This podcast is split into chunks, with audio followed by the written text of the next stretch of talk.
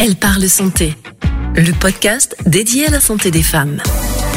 L'énergie, je la trouve dans mes copines de l'association Imagine de cancer gynéco. Je la trouve aussi dans le regard des soignants qui m'ont beaucoup aidé et qui ont besoin aussi de trouver euh, des patients engagés qui euh, apportent euh, un regard différent sur la maladie, sur le soin. Bienvenue dans Elle parle santé, le podcast dédié à la santé des femmes. Jeunes ou dans la force de l'âge, célibataires ou en couple, maman ou pas, mes invités ont toutes en commun une bonne humeur contagieuse. Elles ont accepté de nous confier sans filtre et sans tabou quelques moments de vie. Pour le dixième épisode de ce podcast, j'ai le grand plaisir de recevoir Éléonore. En 2009, Éléonore est mariée, maman d'un petit garçon d'un an, quand suite à des douleurs, sa gynécologue lui diagnostique un cancer du col de l'utérus très sportive et très active, elle va mettre ses connaissances et son goût pour l'activité physique au service des autres malades. Aujourd'hui, malgré des séquelles invalidantes de la maladie et des traitements, elle est une patiente experte très engagée dans différents projets pour améliorer les parcours de soins. Bonjour Éléonore. Bonjour Catherine. J'espère que tu vas bien. Est-ce que tu peux rapidement te présenter? Alors, euh, j'ai 48 ans. Je me considère quand même encore jeune. Je confirme. Euh, voilà, je suis une maman et une épouse heureuse. Euh, j'ai gardé un certain dynamisme malgré la maladie. Mon haut du corps est en parfaite santé. Voilà. Et puis, bah, j'ai plein de projets. Comme je disais en introduction, tu as une histoire très longue avec la maladie. Ça commence en 2009 il y a 14 ans bientôt. Mais qu'est-ce qui t'est arrivé exactement? Alors en fait, euh, j'ai une histoire longue puisque j'ai débuté avec de l'endométriose. J'étais donc suivie très régulièrement par ma gynéco. Et euh, juin 2009, j'ai des douleurs un peu inhabituelles au niveau du dos, au niveau euh, du ventre, des pertes gynécologiques. J'ai mis du temps à prendre rendez-vous chez ma gynéco et j'ai décommandé un rendez-vous. Je me retrouve en décembre 2009. Euh, elle me fait un frottis et là, euh, elle m'informe après une biopsie que je suis atteinte d'un cancer du col de l'utérus. Et là, hmm. tout va s'enchaîner en 2010. Ok, et euh, tu as laissé combien de temps de, de, latence entre les deux rendez-vous gynéco? Même pas un an, j'ai été suivie très régulièrement, hmm. mais comme j'avais déjà un papillomavirus déclaré J'étais jeune, je pense qu'il a été super agressif et qu'il a euh, vite muté en cancer. Mhm. Et donc du coup, euh, tu es pris en charge très vite dans un centre cancéro? Oui, elle m'envoie dans un centre de cancérologie où là, on commence tous les examens d'investigation et on me dit au départ que je vais avoir une conisation. On va m'enlever le haut du col de l'utérus. Malheureusement, ça se complique. La tumeur est trop importante. Elle fait déjà pratiquement 5 cm sur le haut du col et elle déborde vers le vagin. Et je commence une curithérapie, c'est-à-dire qu'on va m'irradier en interne au plus près de la tumeur pendant 7 jours dans une chambre plombée. Donc c'est le hmm. début des hostilités. Deux, deux mois après, on attaque la chirurgie, on hystérectomie totale, on m'enlève l'utérus, euh, les ovaires, les trompes et les chaînes ganglionnaires euh, qui sont euh, de chaque côté, de chaque côté du haut des cuisses. on analyse tous ces petits ganglions, voilà, mhm. et on se rend compte que ces ganglions sont déjà touchés par des micrométastases. Là, le scénario vire plutôt à la catastrophe. après la réunion de concertation pluridisciplinaire des médecins, euh, on nous annonce que là, il va y avoir une nouvelle opération deux mois après où on va m'enlever les chaînes ganglionnaires lombo-aortiques de chaque côté de l'abdomen. C'est le protocole classique euh, dans ce cas-là. Alors là, mon mari s'évanouit. Voilà. Ah oui, c'est lui qui s'évanouit. Il s'évanouit, il est super inquiet. Et euh, je vais avoir après donc une nouvelle opération et euh, chimio, radiothérapie. Donc d'une conivisation, euh, on sort la grosse artillerie parce que je suis jeune et qui font le maximum. Le cancer du col de l'utérus est lié au virus HPV qui est extrêmement fréquent. Alors est-ce possible de l'éviter? Si oui, comment? Et comment le dépiste-t-on? Alors, effectivement, Catherine, ce virus est extrêmement fréquent puisqu'il va toucher environ 90% des femmes qui sont actives sexuellement. Même si vous n'avez eu qu'un partenaire euh, dans votre vie, ça peut arriver. Il est responsable, ce HPV, pas que du cancer du col de l'utérus, mais aussi de cancer ORL, par exemple, mais aussi de cancer chez l'homme, l'anus, la verge, etc. Alors attention, le virus HPV ne donne pas forcément le cancer, on est bien d'accord. Hein il peut, il peut bien sûr développer un cancer. Alors, on peut l'éviter par la vaccination, c'est très important. Mais à, mon époque, je suis pas si jeune que ça, eh bien la vaccination n'existait pas. Et là, j'ai un fils de 14 ans, on a pris rendez-vous chez le médecin pour le faire vacciner contre le papillomavirus, puisque les hommes sont aussi porteurs, comme les jeunes filles. Donc, il va avoir deux injections pour être protégé contre ce papillomavirus. Donc ça, mhm. c'est là la prévention et c'est hyper important. Et alors, on le dépiste comment? Comment est-ce qu'on le dépiste? Alors, entre 25 et 29 ans, on le dépiste par un frottis. En mhm. fait, à 25 ans, on prend rendez-vous pour une consultation gynécologique avec la réalisation d'un frottis qui va être remboursé. Voilà, donc si, vous, si tu as une sœur, une fille, tu l'emmènes chez son gynéco. Après, entre 25 et 29 ans, il n'y a pas de changement. On fait deux frottis à un an d'intervalle, puis à trois ans. Si tout va bien, pas de souci, on reste là-dessus. Mhm. Après, entre 30 et 65 ans, on bascule sur un test HPV. Alors, c'est quoi un test HPV Un test HPV, ça va se passer de la même façon. On va te faire un petit prélèvement, hein, de la même façon qu'on fait le, le frottis euh, en haut du col avec un espèce de petit bâtonnet. On va aller prélever en fait un échantillon. C'est juste après l'examen qui va être analysé de façon différente au mhm. niveau du laboratoire. Et en fait, ce test HPV qui est fait tous les cinq ans va permettre de détecter la présence d'un papillomavirus qui n'était pas fait, ce qui, au niveau du frottis, pouvait, à l'époque, donner des frottis qui étaient négatifs, mais qui, à 40% des cas, étaient positifs. Ouais, des, faux. Hum, des, faux, négatifs. Des faux, négatifs. Pourquoi on ne détecte pas ce HPV euh, entre 25 et 29 ans? Parce qu'on sait que dans la majorité des cas, il n'a heureusement pas eu le temps encore de dégénérer en cancer du col ou dans d'autres cancers. D'accord. Et, évidemment, on fait ça même après la ménopause. On fait des frottis même après, parce qu'on est actif sexuellement, même après la ménopause. Si on est, euh, si on est ménopausé à 45 ans ou qu'on n'a même pas de relation sexuelle, évidemment, on va chez sa gynéco chez son sa sage-femme ou chez euh, chez une infirmière qui peut faire euh, un, frottis, bien évidemment, c'est hyper important. On est bien d'accord. Donc la suite, c'est pas c'est pas sympa parce que malheureusement tu as développé un lymphodème aux deux jambes. Alors peux-tu expliquer de quoi il s'agit? Alors un lymphodème, c'est un gonflement d'une partie du corps ça peut se produire à un bras, ça on le connaît souvent après un cancer du sein, un bras qui est touché après un prélèvement de la chaîne ganglionnaire axillaire ou après la radiothérapie. Ça peut toucher aussi le visage dans un cancer ORL. Et dans mon cas, ça a touché les deux jambes, mais une jambe particulièrement plus importante que l'autre. Ça a touché aussi ma, vulve, je suis touchée au niveau des lèvres, et ça a touché mon pubis. Ça veut dire que j'ai un écart de volume entre les deux jambes et que j'ai un gonflement persistant qui est dû en fait euh, à la lymphe, au liquide lymphatique, un liquide qui parcourt tout le corps. Et ce liquide, il a du mal à remonter parce que mes petites pompes ganglionnaires qui sont euh, au niveau des ganglions qu'on m'a enlevés ne font plus leur boulot et la radiothérapie a davantage abîmé les réseaux.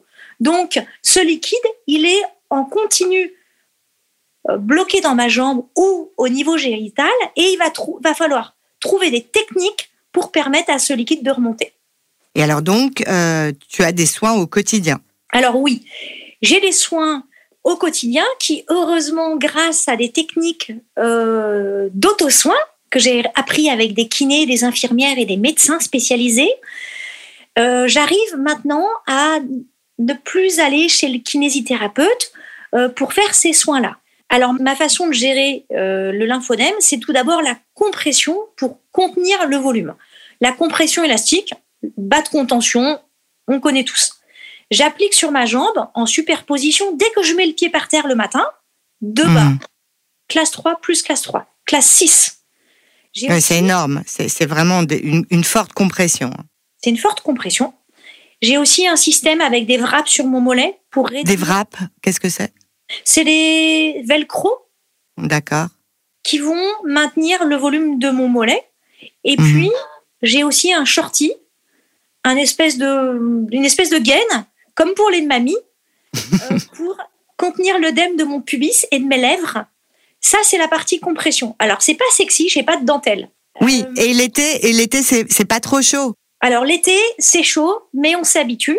Et j'ai le droit d'avoir des bas qui sont ouverts. Et donc, je peux mettre du vernis et des sandales. Des mitaines pour jambes. Des mitaines pour pieds. Des mitaines Pour pied. Oui. Euh, après, j'ai aussi l'arsenal des bandages multicouches que j'ai appris dans un centre expert pour la prise en charge du lymphodème. Et donc ça, je fais des bandages multicouches euh, quand ma jambe est trop gonflée la nuit ou le jour. D'accord. Et puis j'ai appris aussi à faire des autodrainages lymphatiques, donc des drainages lymphatiques pour vidanger mon système lymphatique quand j'en ai besoin grâce à mon kiné. Et puis, quatrième chose très importante, l'activité physique adaptée Mhm. me permet d'améliorer mon retour lymphatique et de maintenir mon poids. Ça, c'est extrêmement important. Toi, tu étais une grande sportive, donc tu l'es restée. Alors, le sport, euh, oui, je le suis restée. J'ai juste adapté ce que je faisais avant, que je ne peux plus faire. Euh, le sport, déjà, ça m'a beaucoup aidé pendant mes traitements à Mhm. lutter contre la fatigue. On va juste rappeler que l'activité physique, c'est la, le- la première thérapeutique non médicamenteuse pour lutter contre la fatigue quand on est un traitement pour, en traitement pour un cancer. Donc, Contrairement à ce qu'on pense, parce qu'on pense qu'on va être fatigué en faisant de l'activité physique, mais au contraire, ça permet de lutter contre la fatigue. Ça permet en fait de euh, lutter contre la perception de la fatigue qu'on a. Mhm. Deuxième chose, ça va permettre aussi de garder de la masse musculaire. C'est très important parce que quand on est quand on est en chimio, en immunothérapie ou autre, on a tendance à perdre du poids, à perdre de la masse musculaire et à prendre de la masse grasse. Donc ça permet aussi de lutter contre ça. Autre chose très importante, quand on est une femme, on va souvent être ménopausée par les traitements et ça permet aussi de lutter contre l'ostéoporose. Oui, l'ostéoporose, donc c'est ce qui touche les os. Très, oui, les vibrations qu'on va avoir quand on, on dévie un peu, mais quand on va avoir une pratique comme de la marche nordique, de l'aviron, du pilate, de la course à pied, tout ça va prévenir, euh, l'ostéoporose. Et puis c'est bon pour le moral aussi de pratiquer une activité physique. En plus. Donc c'est c'est il a l'activité physique a tout bon. Euh, et alors, on, on, on, discutait quand on a préparé cette émission parce que euh, évidemment euh, le lymphodème, bah c'est pas sympathique, donc on a envie de ne, on, on- préfère ne pas l'avoir, ne pas le- ne, ne pas le déclencher. Et la prise en charge en 2023 est bien différente de celle de ton époque et de celle de mon époque. Euh, il y a de nouvelles recommandations, notamment en ce qui en, en- en ce qui concerne la prévention. Donc, comment on le prévient? Effectivement, tu as raison, Catherine. Euh, les recommandations ont changé, que ça soit pour euh, comment prévenir un lymphodème, par exemple, par rapport à, à- quand on a eu un cancer du sein, ou après pour la prise en charge. Maintenant, avant, on disait ne bougez pas, ne faites pas d'activité physique. Tout ça a changé. Il y a eu des études cliniques qui ont été menées avec des patientes avec lymphodème et sans lymphodème, à qui on a fait faire de l'activité physique, notamment de l'haltérophilie. Mesdames, si vous m'écoutez aujourd'hui, que vous ayez eu un curage ganglionnaire, que vous ayez un lymphodème ou pas de lymphodème, vous pouvez faire de l'activité physique, Même de l'haltérophilie. même de l'haltérophilie. Après, on ne fait pas n'importe quoi. Euh, il faut une activité qui est sécurisée, qui est maîtrisée, euh, qui est faite euh, euh, comme il faut, avec un échauffement, etc. On ne fait pas n'importe quoi. Il y a des, associations spécialisées dans l'activité physique pendant et après un cancer. Oui, et, d'ailleurs, avec des profs qui, sont sensibilisés justement et qui ont appris. On parle d'activité physique adaptée. On parle pas de sport au sens où, où on l'entend euh, dans la population générale. Catherine, tu as tout à fait raison. Euh, moi, j'ai eu la chance de passer un DU sport, et, un diplôme universitaire sport et cancer. Euh, effectivement, parce que euh, la maladie a pu créer des dommages au niveau de la mobilité, etc. Il va falloir pratiquer. d'une façon un petit peu différente peut-être, mais ça interdit pas de bouger. Ça, c'est très important. On connaît maintenant le rose pilate, le yoga rose, etc. Voilà. Après, les recommandations ont aussi changé. On disait pendant très longtemps de ne pas piquer dans le bras euh, qui, euh, qui euh, avait été atteint par le cancer du sein, de ne pas prendre l'attention. Tout ça a changé. Il ne faut plus avoir peur. On vit normalement. J'ai participé notamment à la création avec l'INCA de l'INCA, Institut national du cancer. Exactement, Catherine, pour la prise en charge et la prévention du lymphodème. Donc maintenant, on vit, on bouge, on, ne se pose plus de questions, on reprend sa vie avec les conseils de son médecin, de son kiné et de son oncologue. D'accord, mais on, évite quand même de se faire griffer par un chat euh, qui sort de sa litière, j'imagine. Ah, effectivement, bien évidemment. On, est, on applique des mesures de prévention. Euh, vous partez dans un pays chaud, on emmène son spray anti-moustique. Euh, quand on jardine, on met des gants. Quand on est un chat, on fait attention. On ne se met pas en plein soleil. On applique des mesures de sécurité. On, fait, on fait juste pas n'importe quoi. Ok, on fait attention. Euh, donc de toute façon, j'imagine que euh, toutes ces nouvelles recommandations, on peut les trouver sur Internet. Évidemment, sur le site de l'INCA, évidemment, euh, sur, bien évidemment les, les, grands centres d'oncologie. Ok. Et alors un peu plus perso, comment ton mari, ta famille, tes amis vivent-ils la maladie? Euh, moi, j'ai eu la chance d'être très bien entourée euh, par euh, mon mari, par ma famille, par. alors, mon fils était très petit, il avait un an à l'époque. On a mis la communication autour de cette maladie au centre de la famille. On a expliqué, on a parlé. Il n'y a pas eu de tabou. Hmm. La communication, c'est essentiel, de toute façon. Voilà, on a, on a nommé ce que c'était, qu'un cancer, c'était une maladie qui était grave, mais qui était soignable. On avait la mhm. chance d'avoir un arsenal thérapeutique et qu'il n'y avait pas de raison que je m'en sorte pas. Donc j'ai eu la chance, par rapport à ces séquelles de lymphodème qui sont euh, accompagnées de complications infectieuses dans mon cas, c'est au centre de notre famille, on vit avec, c'est pas tabou, on a juste réinventé notre vie à trois. Je voudrais juste souligner que il y a beaucoup de familles ou de couples qui volent en éclats avec la maladie. Et je sais la chance, je suis chaque jour reconnaissante de la chance que j'ai. C'est pas le cas de tout le monde et on a beaucoup de femmes qui peuvent se retrouver seules avec la maladie. Et là, c'est plus compliqué. Euh, oui, et t'as mari, euh, t'as un mari exceptionnel. Euh, et justement, avec lui, euh, tu m'as, tu m'as dit, tu m'as expliqué que vous aviez réinventé votre sexualité. Euh, comment ça s'est passé? Comment vous avez réussi à réinventer une sexualité dans un couple? Alors, déjà, cette sexualité, elle n'a pas été reprise pendant les traitements du cancer, parce que quand tu es en traitement, dans mon cas, moi, je pensais surtout à, me soigner et j'avais pas du tout envie de faire des galipettes. Il a fallu du temps. Euh, la sexualité après un cancer gynéco, c'est compliqué. Euh, le vagin a été irradié, on est ménopausé, on a de la sécheresse vaginale, etc. Donc, évidemment, la sexualité n'est plus la même qu'avant. Et surtout, faut pas fantasmer la sexualité qu'on avait avant. Elle était peut-être pas formidable. C'est vrai. c'est vrai. Euh, dans mon cas, c'est pas un tabou, j'en parle très librement. La pénétration, c'est toujours super difficile. Mhm. Donc, on va plutôt vers des caresses et des choses comme ça. Mhm. Après, on a utilisé des petits outils. Euh, j'ai acheté un dilatateur vaginal avec des lubrifiants le, vagin est un muscle, donc il faut le travailler pour le lui faire retrouver sa souplesse. Donc de l'activité physique adaptée pour le vagin. C'est exactement ce que je fais. Mon mari est à côté en train de lire son bouquin, je regarde une série Netflix et j'utilise mon dilatateur vaginal. Pendant les longues soirées d'hiver. Et d'été d'ailleurs. Et d'été d'ailleurs.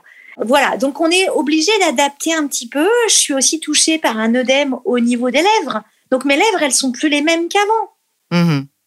Oui, donc c'est compliqué quand même. C'est plus compliqué, mais comme quand tu as une cicatrice sur le sein ou quand tu as un sein en moins, euh, on, fait un, on fait un peu différemment. Donc je mets l'accent sur le haut du corps, moi, parce que ma poitrine n'a pas été touchée.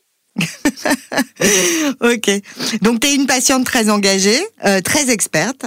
Euh, tu as fondé l'association Lymphosport en 2015. Tu es administratrice d'Imagine qui lutte contre les cancers gynéco. J'ai d'ailleurs eu le plaisir de recevoir Coralie, sa présidente, en septembre dernier. Tu es retournée à l'université, tu as parlé d'un diplôme universitaire et aujourd'hui tu es à fond. Au-delà du bénévolat associatif, associatif, pardon, tu formes des professionnels de santé et tu participes même à la recherche, à l'innovation, etc. Mais raconte-nous où tu trouves toute cette énergie? Alors l'énergie, je la trouve dans mes copines de l'association Imagine de cancer gynéco.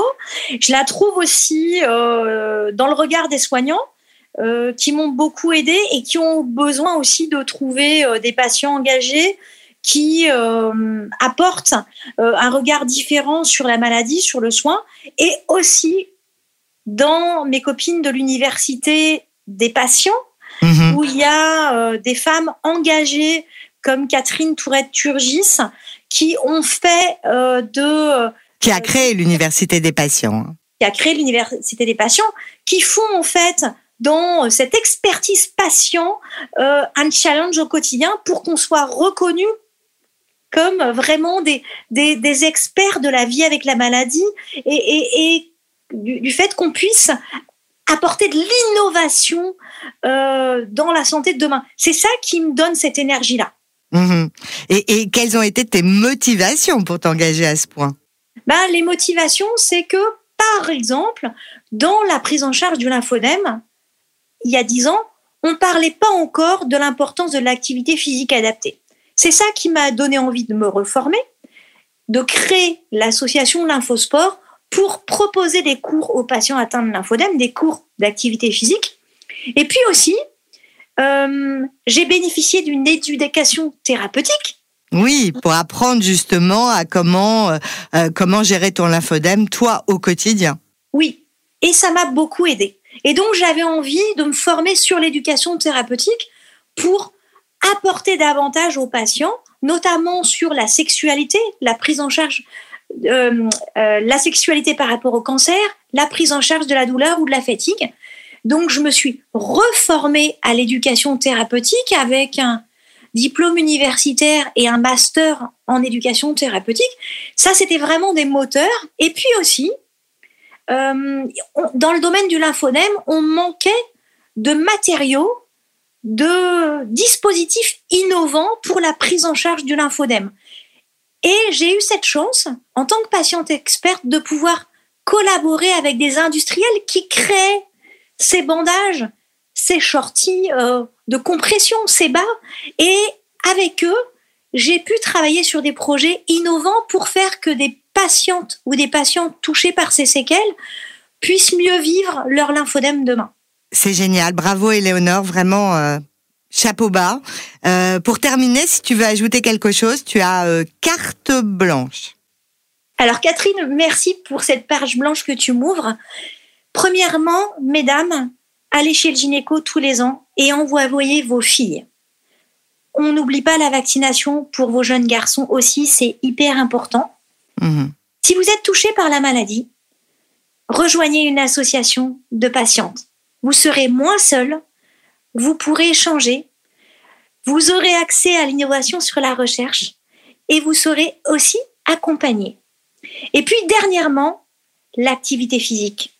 Bouger tous les jours, c'est hyper important pour être en forme et retrouver le sourire. Merci beaucoup, Éléonore, pour ce témoignage et pour tes conseils. Je rappelle le nom de tes associations, Imagine avec un Y et l'Infosport avec un Y aussi d'ailleurs, que l'on peut retrouver toutes deux très facilement sur Internet. Pour ne rater aucun épisode, n'hésitez pas à vous abonner sur votre plateforme d'écoute préférée, noter, commenter et partager avec vos amis. Vous pouvez également nous retrouver sur nos pages Facebook et Instagram, Elle parle santé, pour commenter et poser toutes vos questions. Et n'oubliez pas, une fois de plus, on le répète, de faire vacciner vos filles et vos garçons et de consulter régulièrement votre médecin pour faire vos frottis. Quant à moi, je vous donne rendez-vous dans trois semaines avec une nouvelle invitée. Elle parle santé, un podcast réalisé à l'initiative d'Ologique. Prenez soin de vous. À bientôt. Elle parle santé le podcast dédié à la santé des femmes.